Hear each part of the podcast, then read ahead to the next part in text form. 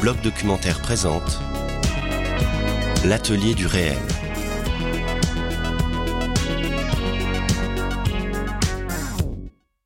Bonjour à tous et à toutes, bienvenue dans l'Atelier du réel, le podcast du blog documentaire réalisé en partenariat avec la SCAM.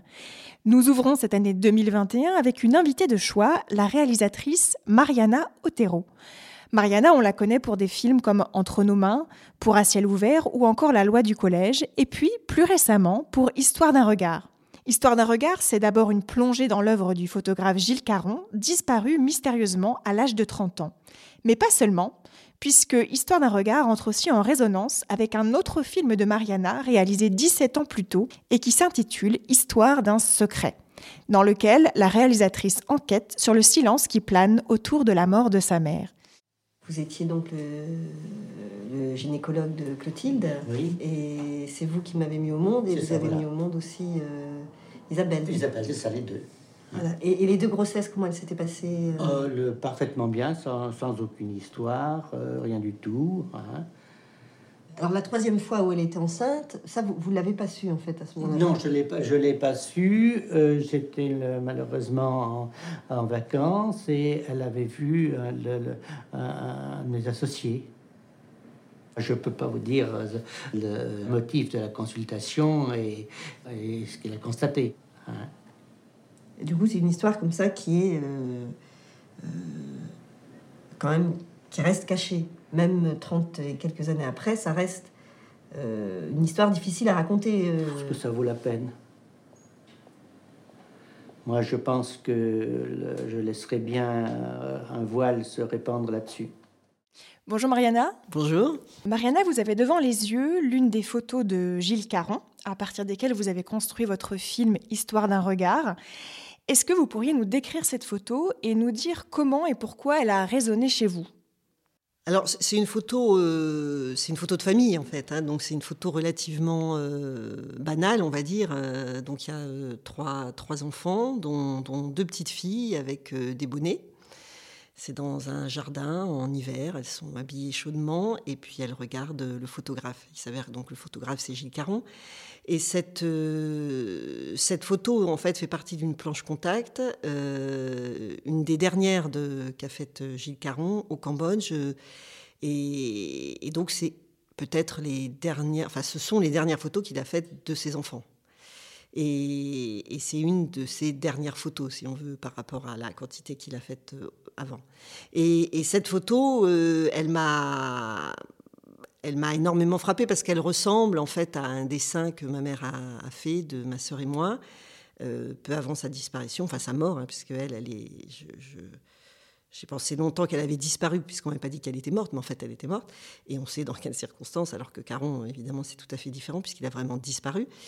Euh, mais donc, euh, un dessin qu'elle avait fait de ma sœur et moi, aussi, comme ça, en, hiver, avec euh, des bonnets. Et cette espèce de, similitude, on va dire, d'écho entre ces deux images, m'a. À la fois, il y avait donc, quand je regardais Steve, il y avait le fait qu'il ait disparu très jeune, à 30 ans après une carrière fulgurante, qu'il ait deux petites filles, euh, qu'il ait fait des photos comme ça d'elle dans un jardin en hiver, que ma mère elle soit décédée au même moment, euh, en laissant deux petites filles euh, dont elle avait fait des dessins. Enfin voilà, il y avait une espèce d'écho comme ça qui m'a au départ accroché, mais qui n'était pas suffisant pour faire un film bien évidemment, mais qui était le, le point d'accroche où je me suis dit il y a tiens, il y a peut-être quelque chose. comment ces deux sœurs ont vécu euh, euh, cette disparition euh, Il y a peut-être quelque chose à faire. Enfin, il y a quelque chose d'une humilité, on va dire, entre ces deux histoires. Et voilà, ça a été un peu le déclic. Alors ces deux films, Histoire d'un secret et Histoire d'un regard, ils sont un peu à part dans votre filmographie par certains aspects, et notamment par leur dimension profondément intime. Et c'est d'ailleurs ce qui surprend, puisque dans Histoire d'un regard, on pourrait penser, de prime abord, que le lien entre vous et ce photographe Gilles Caron est forcément plus distendu que celui qui vous relie à la disparition de votre mère. Et en fait, pas du tout. Dès les premières images, il y a comme une passation, un transfert entre vous et Marjolaine. Comme si en vous confiant le disque dur qui regroupe l'ensemble des tirages de Gilles, elle vous confiait également la quête de son père disparu. On a la sensation que vous reprenez votre casquette d'enquêtrice qui part en mission pour élucider un nouveau mystère. Qu'est-ce qui a changé pour vous entre ces deux films? La situation est pourtant différente, mais d'où vient cette sensation d'intimité si forte avec Gilles Caron? Je, pense que c'est cette sensation d'intimité, elle est, elle est venue au fur et à mesure du travail que j'ai fait sur ces photos. Euh, c'était évidemment pas le cas au début. Au début, effectivement, c'était plus une intimité avec ses filles. Euh, euh, et c'est vrai qu'en parlant avec elles, je me suis rendu compte qu'elles n'avaient pas du tout envie de participer de façon importante à un film sur leur père, pas du tout comme moi, par exemple, j'avais fait sur ma mère. D'abord parce qu'elles sont aucune des deux n'est cinéaste. Donc en fait, effectivement, j'ai euh, il y a quelque chose de. Elles étaient ravies que je fasse un film sur leur père, mais elles ne voulaient pas y participer. Donc y avait une. Et elles m'ont confié ce disque dur. Et c'est en allant regarder la première planche contact, euh, enfin les deux planches contact euh, où Caron a. Enfin, d'où est issue la, célèbre photo avec Cohn-Bendit et, le policier. Et quand j'ai compris le cheminement, en remettant dans l'ordre les photos, que j'ai compris le cheminement de Gilles Caron pour arriver à faire cette photo, c'est à ce moment-là que le désir de faire le film est, apparu. Et, il y a eu à ce moment-là, effectivement, un début de. Enfin, c'est pas d'intimité, c'était très léger à ce moment-là. Mais il y avait quand même cette sensation incroyable d'être euh, au-dessus de son épaule, quoi, d'être avec lui. De comprendre. Voilà, de, cheminer avec lui, de, comprendre son regard, de. Euh, je dirais même presque de, sentir son corps, quoi, enfin, d'être, euh, d'avoir l'impression d'être dans ses mouvements, enfin, de. Euh, parce que justement j'étais en face des deux planches contact et, ça a été d'autant plus fort qu'au départ je les ai vues dans le désordre puisqu'elles sont mal numérotées. Donc euh, dans le désordre j'étais assez déçue de ce que je, comprenais de, son travail et puis tout d'un coup je me suis dit mais en fait elles sont peut-être inversées et en les remettant dans l'ordre là il y a vraiment quelque chose qui s'est révélé quoi de l'ordre d'une révélation et, là a commencé quelque chose de, de l'intimité. Sur le rouleau 8067 j'ai enfin trouvé la célèbre photo de Cohn-Bendit. Quel a été le cheminement de ton regard pour arriver à cette photographie?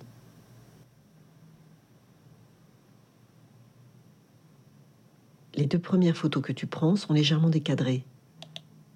Tu sais qu'elles peuvent être voilées lors du chargement de l'appareil, elles ne comptent donc jamais vraiment. Puis tu photographies le préfet de police Grimaud, sur la photo suivante, tu es déjà face à Cohn-Bendit. Entre les deux photos, tu t'es rapproché de l'attroupement en arrière-plan. Et tu t'es retrouvé aussitôt face à Cohn-Bendit. Tu déclenches une quinzaine de fois.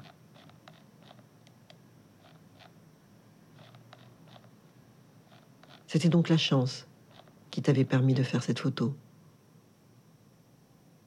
Mais en regardant la planche contact suivante, j'ai trouvé étrange que de nouveau tu fasses des photos du policier de Cohn-Bendit. Comme si ta première série ne t'avait pas satisfait. Et si les deux rouleaux étaient inversés? Le rouleau 8068 avant le 8067.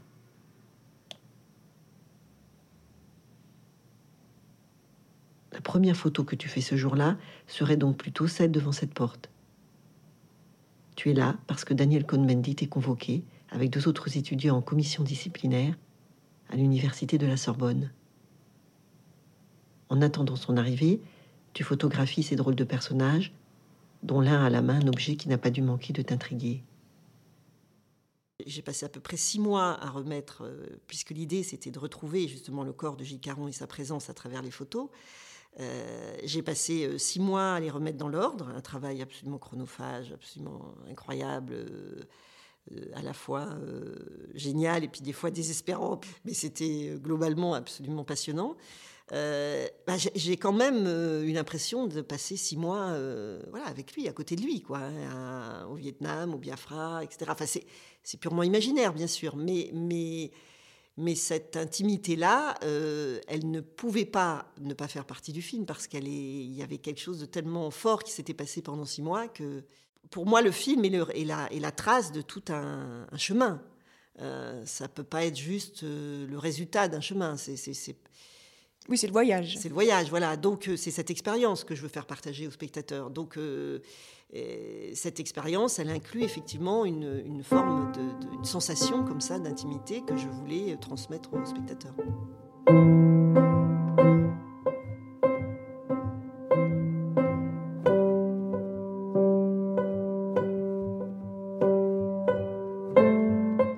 Comment situez-vous ces deux films dans votre filmographie?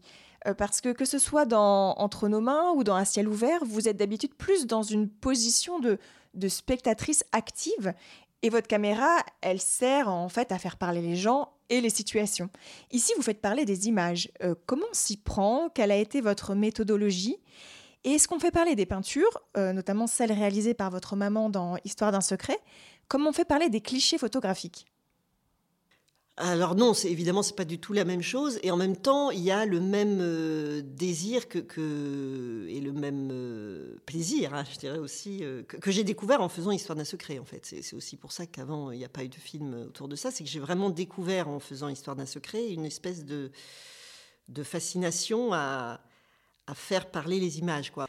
À essayer d'aller voir derrière, enfin à essayer de les déchiffrer, de les, d'aller révéler derrière elle euh, à la fois euh, l'auteur, euh, un regard, un monde, enfin voilà, c'est... et ça, je l'ai découvert en, entre autres dans la, en faisant venir une restauratrice dans Histoire d'un secret pour qu'elle me parle des tableaux de ma mère, mais non pas avec un point de vue d'historienne ou avec un savoir, mais juste justement dans cette position de, elle ne savait rien, euh, et qu'est-ce qu'on peut voir quand on sait rien Qu'est-ce qu'on peut comprendre dans une image quand on sait rien Qu'est-ce qu'on peut voir du monde et de celui, enfin, et de celle qui a fait euh, l'image quand on sait rien d'elle Quand on sait rien de quand ça a été fait, etc. Enfin, voilà, c'est la est, qu'est-ce que nous raconte cette trace qui est, qui est l'œuvre d'art, quoi. Euh, un peu comme si on regardait des œuvres d'il y a 10 millions d'années, quoi, d'une certaine façon. Même si elles ont été faites de façon proche, c'est ça qui me fascine. Là, peut-être qu'elle mettait un peu d'huile de lin dans sa peinture. On a quand même un travail avec une matière qui est, qui est, grasse. Hein. Tu vois, le, tu vois des travails de jus de noir ici. Ici, on a un petit peu de bleu, ça vaudrait presque coup. Après, bon, faudrait le remettre. Euh. Hum, hum. Donc, si ça se trouve, c'est même elle qui l'a préparé cette toile. Hein, elle a été préparée une fois sur le châssis. On n'a pas de préparation sur les bordures. Voilà, c'est euh, bon, c'est une toile. De toute façon, apparemment, c'est des petites toiles industrielles, bonne qualité. La, lumière, elle vient de, elle vient du fond là. Alors qu'ici, la lumière, elle vient, elle vient, elle vient des blancs. Elle vient après quoi Elle vient après. Hmm. Elle est posée ensuite sur euh, sur l'écharpe. Et puis les bleus aussi viennent donner de la lumière dans les ombres. Hein Ce bel outre-mer. On voit bien dans cet extrait qu'on est vraiment dans, dans, la matérialité même de l'œuvre. Voilà, mais c'est justement cette matérialité qui, euh, qui, qui, qui, révèle quelque chose de l'histoire, en fait. C'est ça, en fait. C'est tout simplement ça. Il n'y a pas, c'est pas une connaissance euh, euh, historique de la peinture, etc. C'est vraiment en regardant effectivement les coups de pinceau. Euh, euh, les, strates de, peinture. Euh, alors c'est là que ça se différencie de la photo, parce que dans la photo, c'est qu'est-ce qu'il y a entre les photos, d'une certaine façon. Chaque photo étant la trace d'un moment, mais on peut imaginer ce qu'il y a entre chaque photo. Alors que dans la peinture, c'est plus dans la profondeur de, la toile, quoi. C'est-à-dire que il y, a effectivement une, strate et puis une autre. On peut dégager les fonds et puis qu'est-ce qui a été fait après, etc. Enfin, il y a, y, a, du temps en fait euh, qui s'inscrit dans euh, dans la peinture. Et en fait, c'est là, c'est ça qui m'a que j'ai eu envie quelque part de poursuivre avec Histoire d'un regard. C'est ce travail de euh, de regarder une image et à partir de l'image de de tirer des fils de, de différentes histoires. Quoi. Mariana, dans ces deux films, vous vous mettez en scène en train d'enquêter. Vous êtes devant la caméra, vous vous filmez en train de, conduire, d'aller rencontrer des gens, d'essayer de comprendre, de reconstituer des scènes. Euh, vous êtes la meneuse de l'action et du récit. Et en même temps, à certains moments, vous redevenez vous-même une spectatrice silencieuse des images. Comment est-ce qu'on trouve, comment est-ce qu'on construit cette place? Est-ce que c'est seulement une question de rythme euh, et en fait de sentir à quel moment il faut se taire ou il y a autre chose qui se joue? Euh, bah, C'est quand même, ce que je, ce qui pour moi est le plus important, c'est que les images parlent toutes seules. Malgré tout, c'est quand même le but. Enfin, je dirais que tout est construit pour ça, pour aller vers ça. C'est, euh, c'est, euh, et, évidemment, elle parle toute seule. Enfin, c'est-à-dire, c'est que le spectateur, à un moment donné, se trouve face à face, quoi, et, face à ces images, et que pour, moi, le film, que ce soit d'ailleurs Histoire d'un secret ou Histoire d'un regard, mais, même les autres, c'est que c'est vraiment, enfin, c'est vraiment une expérience, c'est vraiment un chemin, c'est vraiment un voyage qui fait qu'à un moment donné, avec quelques éléments que j'aurais posés au fur et à mesure, il y ait un espèce de face à face comme ça avec avec l'œuvre qui fait que, et que plein de choses euh, arrivent, traversent euh, le spectateur, quoi. Comme, moi, ça m'a traversé, quoi. Donc, donc tout amène à ces moments de silence, quoi. C'est euh, c'est comme si c'est comme la musique quoi la musique elle, elle, va à un moment donné il y a un silence et il va être chargé de toute, toute la musique qui précède et évidemment le silence d'une musique ressemble jamais au silence d'une autre même si c'est du silence parce que ce qui l'aura amené avant n'est pas le même bah, pour moi, la construction d'un film, c'est un peu ça aussi. C'est ce qui est le plus important, c'est le moment de silence. C'est un silence chargé en fait, un, silence plein qui, qui, explose. Voilà, tout à fait, tout à fait. C'est comme ça que voilà, c'est pas c'est pas juste une c'est pas évidemment pour arriver à le, construire, le rythme est important, le, montage est fondamental, etc. Mais mais euh, c'est pas juste un, un, élément de récit ou un élément de construction. C'est c'est effectivement le le pour moi l'apothéose quoi. des mercenaires qui entraînent une armée biafraise en haillons,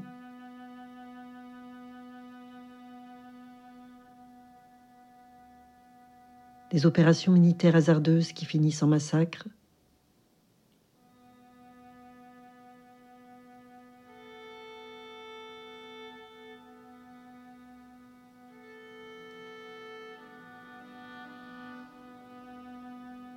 des populations déplacées, des secours empêchés. Et puis, en juillet, suite au blocus nigérian, la famine et la mort, entre 1 et 2 millions de victimes.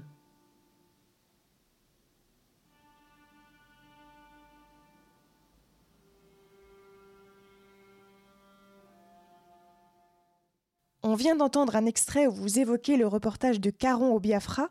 Ici, les images sont tellement fortes qu'elles se passent de commentaires et le silence à ce moment-là du film est absolument nécessaire. Oui, alors, ouais, alors je pense en plus dans l'histoire d'un regard, il y, a, différents moments de silence et, évidemment à chaque fois dans chaque euh, séquence, il n'est pas chargé de la même chose. Hein, justement, il n'a pas la même. Euh, euh, et, c'est vrai qu'au Biafra, il y a une nécessité effectivement de de ce terme. Il y, a, besoin aussi de que quelque chose soit dit avant. Enfin, voilà, c'est pour arriver à, ce moment-là. On parle de mise en scène, mais est-ce que vous diriez que le fait d'être dans l'image change le processus de création? Oui, parce que ça permet, euh, et ça je l'ai vraiment ressenti avec, euh, en faisant Histoire d'un secret, et ça a changé même les autres films où je suis derrière la caméra, enfin où je, filme, hein, puisque en fait les autres films c'est moi qui filme ça a changé malgré tout, y compris dans ces films-là, mon rapport aux gens et ma manière de, de, et même les sujets que j'ai choisis en fait. Enfin, on pourrait y revenir, mais euh, Histoire d'un secret a vraiment été un moment charnière pour ça. Mais c'est sûr que le fait d'être à l'image, euh, ça permet de construire la scène.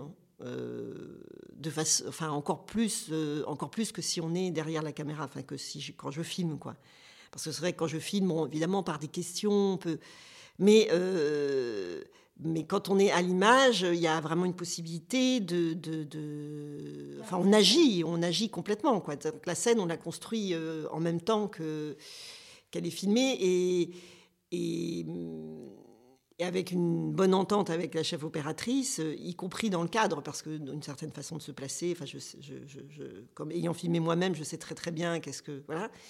Donc il y a, une, vraie possibilité de je dirais encore plus de, fictionner d'une certaine façon euh, le réel euh, de l'intérieur.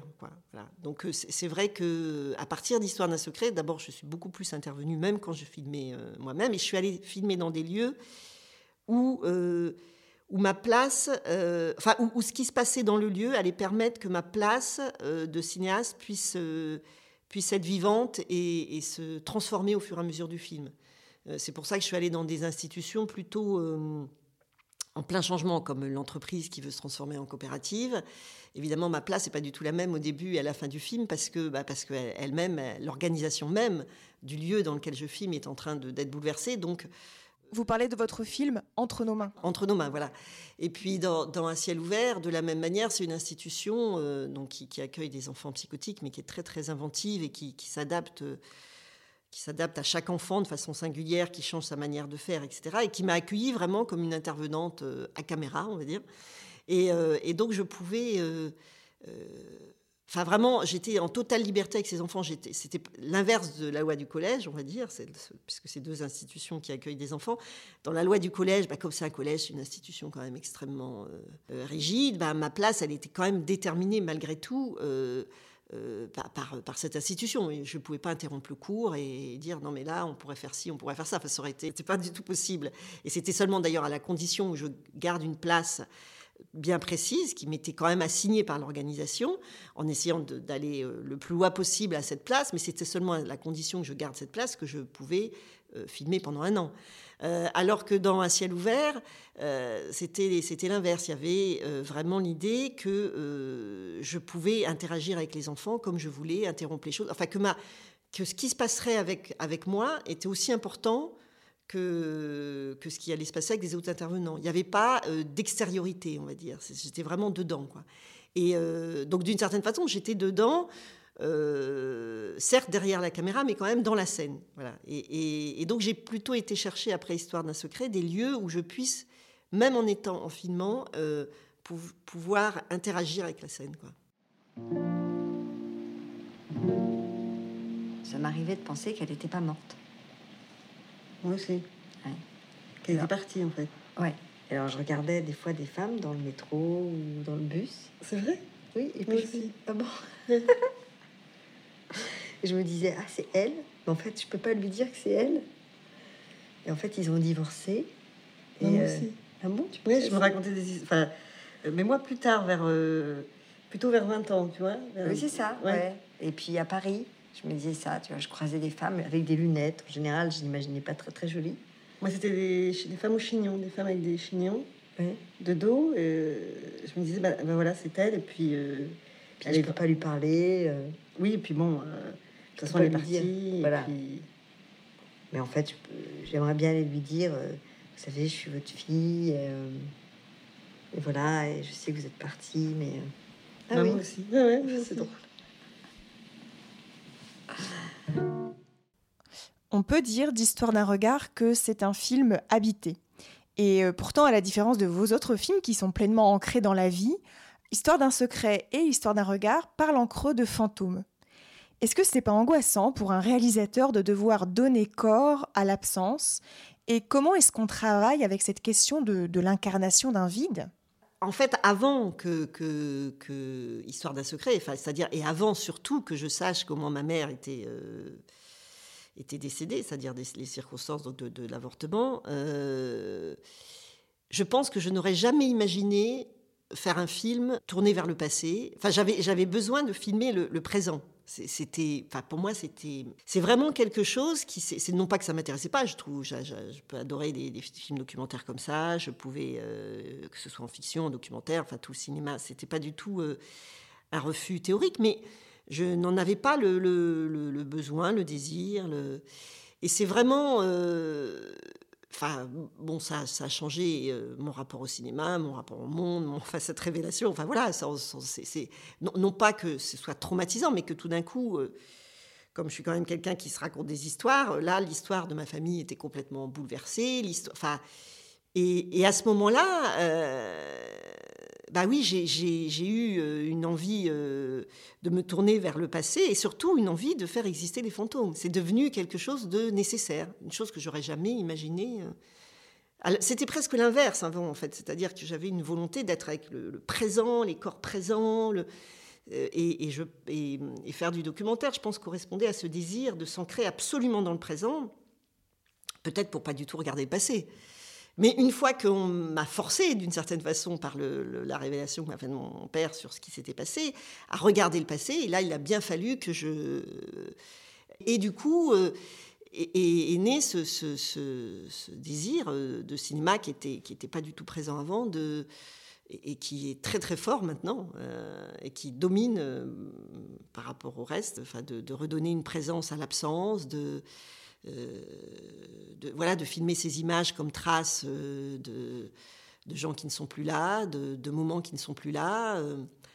Donc évidemment, je ne suis pas du tout, je veux pas faire travail d'historienne, hein, mais, mais au contraire, de, faire, enfin pas au contraire, mais c'est, ce qui m'intéresse, c'est de vraiment quel chemin on fait pour retrouver le passé. C'est, ce chemin-là, en fait, qui m'intéresse. Euh, ce, qui, me met dans une position un peu étrange, parce que, par exemple, j'ai pas fait un film sur Gilles Caron, j'ai pas fait un film sur un photographe, ça m'aurait pas intéressé. Moi, ce qui m'intéresse, c'est le chemin. C'est comment, en partant du présent, on, peut révéler quelque chose du passé, quoi, par rapport aux traces qui sont présentes. Il y a quelque chose là qui me, tient maintenant, qui est moteur de mes films et que j'aurais jamais imaginé. Euh, on m'aurait dit que je ferais ça euh, quand j'avais 25 ans, je n'aurais pas cru, quoi. Vous dites que cela domine parce que vous travaillez sur d'autres projets où il est également question de fantômes? Bah oui, oui, oui. En fait, les, les les, projets que j'ai euh, vont dans ce sens-là, c'est-à-dire de, de, de plutôt remonter vers le passé, mais euh, en, toujours en tension avec le présent. Ce qui, ce qui m'intéresse, c'est le passage, vraiment. C'est le frottement du passé avec le présent. Voilà, tout à fait. C'est exactement ça. C'est ce, point-là qui, qui m'intéresse.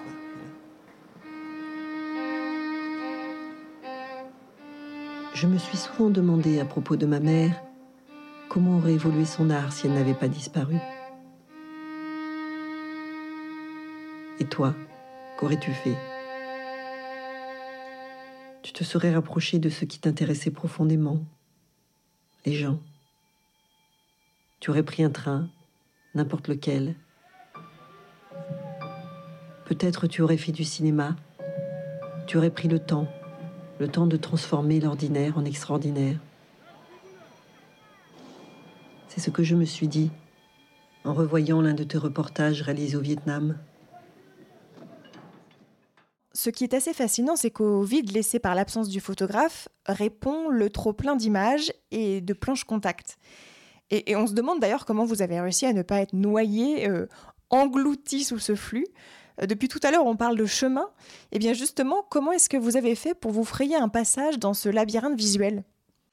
Oui, ça, ça, a été. Euh, j'ai cru à un moment donné que je m'étais noyée, hein, je dois dire, parce que franchement, c'est vrai que c'était, c'était, c'est-à-dire quand j'ai commencé donc à me dire bon bah voilà le, le, le, le film ça va être euh, de comprendre le regard de Gilles Caron de, à travers ses planches Ce qui est quand même génial, c'est qu'on m'ait donné tout, enfin que je voilà que la fondation m'ait donné ce disque dur avec toutes les planches contact. Donc euh, je me suis dit bon voilà c'est ça vraiment qui m'intéresse et, et ce que je savais pas c'était la quantité de travail que ça allait nécessiter parce qu'il fallait que je remette dans l'ordre sinon ça n'avait aucun sens.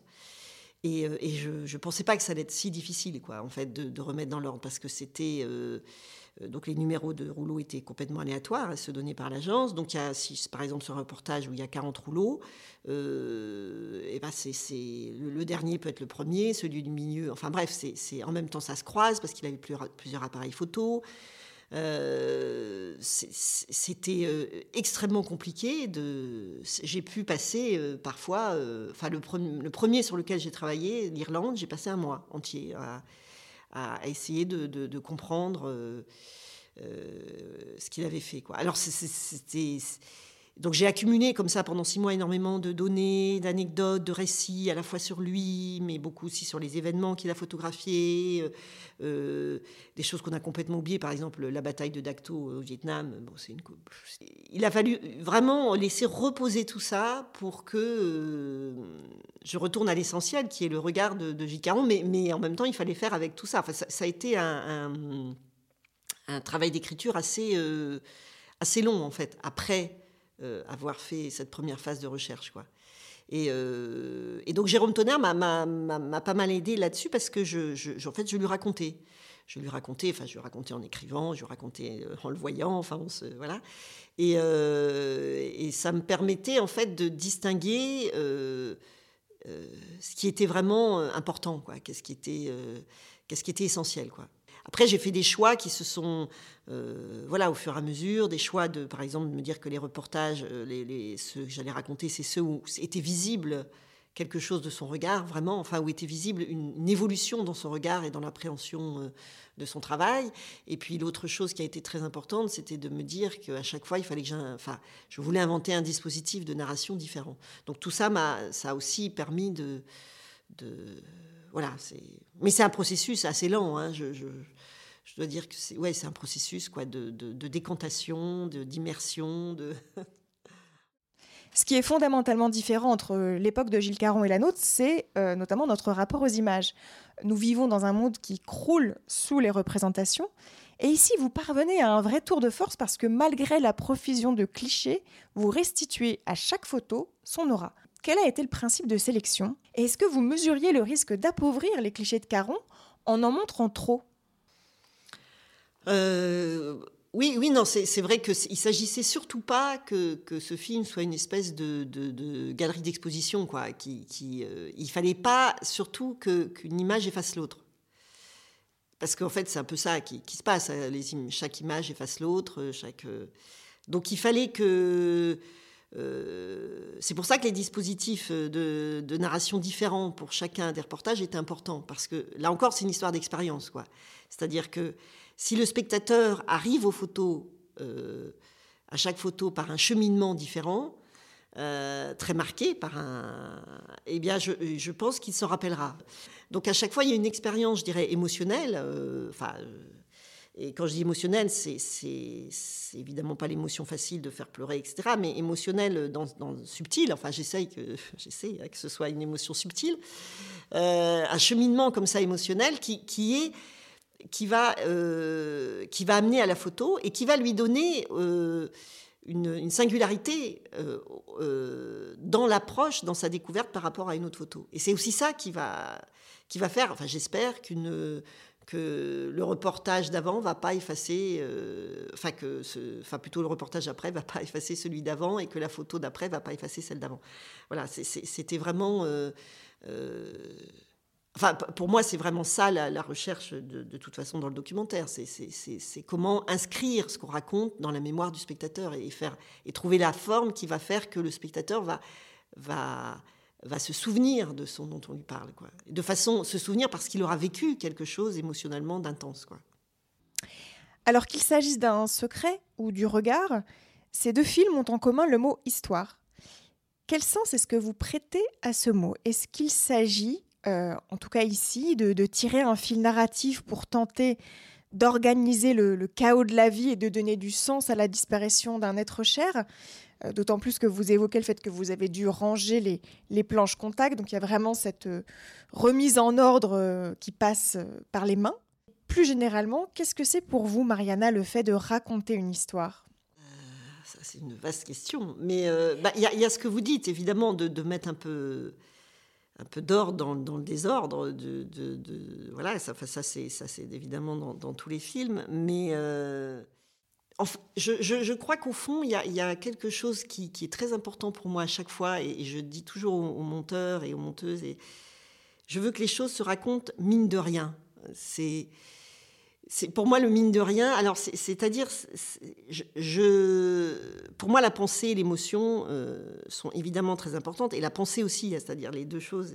Ce que j'ai envie de faire, moi, c'est que la, pensée ou l'émotion, elle, arrive mine de rien, sans que j'ai l'air de le, de, sans que le film l'impose. Et la forme du film l'impose. Et je pense que raconter une histoire, c'est la, la manière la plus c'est le mine de rien, je dirais, le, plus fort. quoi. C'est-à-dire que je raconte une histoire, voilà. Et puis, en fait, au fur et à mesure, ce que, évidemment, ce qui m'intéresse, c'est pas l'histoire en elle-même. Euh, c'est tout ce qu'il y a en dessous. J'aime que ça se raconte mine. C'est pour ça que moi, par exemple, je suis pas du tout une cinéaste du dispositif. Enfin, voilà, j'ai parlé de dispositif dans, dans Histoire d'un regard, mais franchement, c'est une manière de raconter. Je, je pas un mot d'ailleurs que j'aime beaucoup, dispositif, mais c'est un mot qu'on utilise comme ça. Mais c'est une manière de raconter à chaque fois. De... Moi, j'aime pas beaucoup les films de dispositifs très formels, très fabriqués, euh, imposés comme ça dès le départ, qui vont euh, être du début à la fin euh, le même, etc. Ça, ça me intellectuellement, émotionnellement, ça me satisfait pas. Parfois, ça donne quelque chose. Je pense que c'est assez rare parce qu'en général, ce qui se voit, c'est surtout le dispositif et on peut en parler, etc. Mais c'est rare que ça. Voilà. Alors quand ça crée quelque chose, c'est formidable, mais, c'est mais, mais, mais c'est même pas seulement que euh, ça révèle pas forcément quelque chose, c'est que ça se donne trop à voir. J'aime que l'émotion et la pensée surgissent sans que le spectateur puisse euh, y avoir été préparé. Enfin, sans se dire, voilà, c'est ça qu'on veut me dire, c'est ça qu'on veut. Non, je veux qu'à un moment donné, ça surgisse en lui, dans ces moments de silence, hein, peut-être, c'est là que ça surgit. En tout cas, voilà, et que et qu'il soit saisi par ça. Et, c'est ça que j'aime travailler dans, dans, mes films. Je, je, je, serais pas du genre à dire c'est comme ça, c'est ça le cinéma. Mais c'est vraiment ça, moi, qui me, euh, qui me plaît. Euh, voilà, c'est ça qui me plaît. Donc à chaque fois, par exemple, dans, quand, je travaille avec euh, la monteuse, enfin les monteuses, c'est quand même, voilà, on travaille toujours sur cette euh, sur cette ligne-là, à la fois faire surgir du sens, mais euh, ou, euh, polysémie, etc. Mais, mine de rien. Donc l'histoire, pour moi, c'est ça. L'histoire, elle, elle, me, elle, me, elle me sert à ça, en fait. Bien que vous me parliez un peu de la situation d'avant les années 70. Vous étiez jeune étudiante, vous étiez... Voilà. J'ai commencé mes études à Nantes en 59. J'étais donc très jeune et tout de suite, alors que j'avais été élevée chez Ursuline et que j'étais au courant de rien, sauf des rumeurs dont on pourra reparler, mais comme ça, quand on est petit, on entend des choses et puis on ne comprend pas tout de suite. Et on voyait ces femmes arriver à l'hôpital quand on était de garde d'urgence. À l'époque, c'était encore des religieuses en cornette qui travaillaient euh, dans les hôpitaux. Et on disait, allez, ne regardez pas, ne regardez pas, c'est une mauvaise femme, etc. etc. Et on, était vraiment, et ces femmes étaient, on l'a beaucoup raconté, mais c'est vrai, je peux en témoigner, en tout cas dans les années 59-60 à l'hôpital euh, officiel à Nantes. D'abord, elles étaient toujours euh, engueulées, c'est le mot, avec ce fait là, vilaine, etc. Elles mentaient, toujours, elles arrivaient en hémorragie. Elles disaient toujours qu'elles ne euh, savaient pas qu'elles étaient enceintes ou qu'elles savaient, mais qu'elles étaient tombées dans l'escalier, qu'elles avaient porté des poids énormes. Enfin, ça. Et puis, euh, le problème, c'était que pour avoir le droit, enfin, au curtage qui sauvait la vie, quand on voulait avorter, il fallait saigner. Et saigner suffisamment pour dire que la grossesse est arrêtée. Et c'est seulement à ce moment-là que la loi permettait de faire un curtage. Pour rester sur le mot histoire, vous mêlez la petite et la grande. Euh, l'intime n'est jamais déconnecté d'une dimension politique.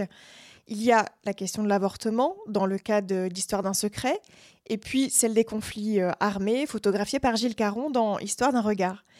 Plus globalement, cette dialectique est souvent présente dans votre œuvre. Est-ce que pour vous, c'est important ou même indispensable d'articuler ces deux pans?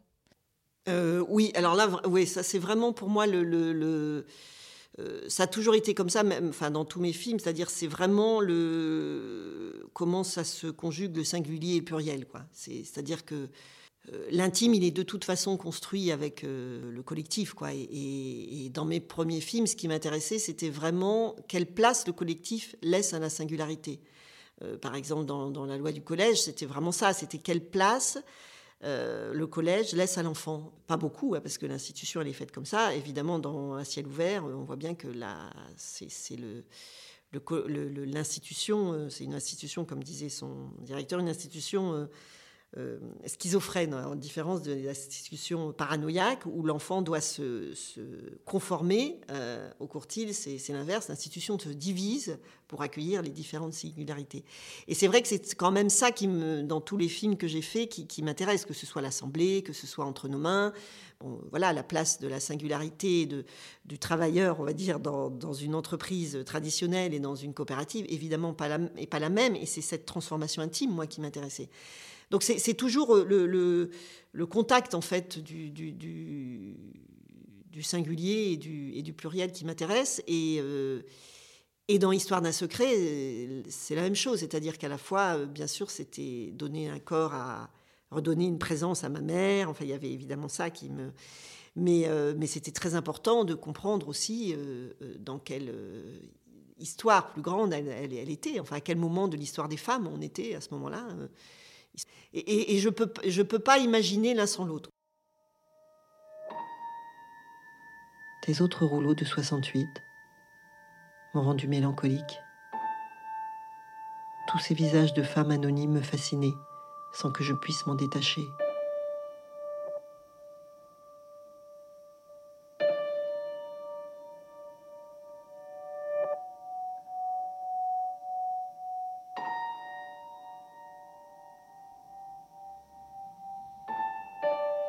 Au début, j'ai cru que c'était cette jeunesse ardente, si près, si loin, qui me plongeait dans la mélancolie.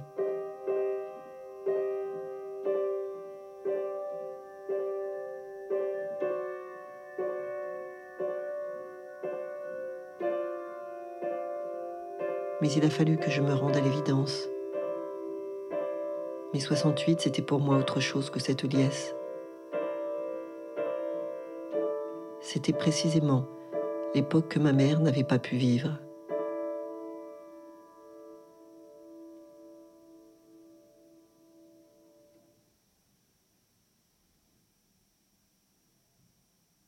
Deux mois avant, en mars 1968, elle était morte des suites d'un avortement clandestin. Dans le film, vous redonnez vie au regard de Gilles Caron.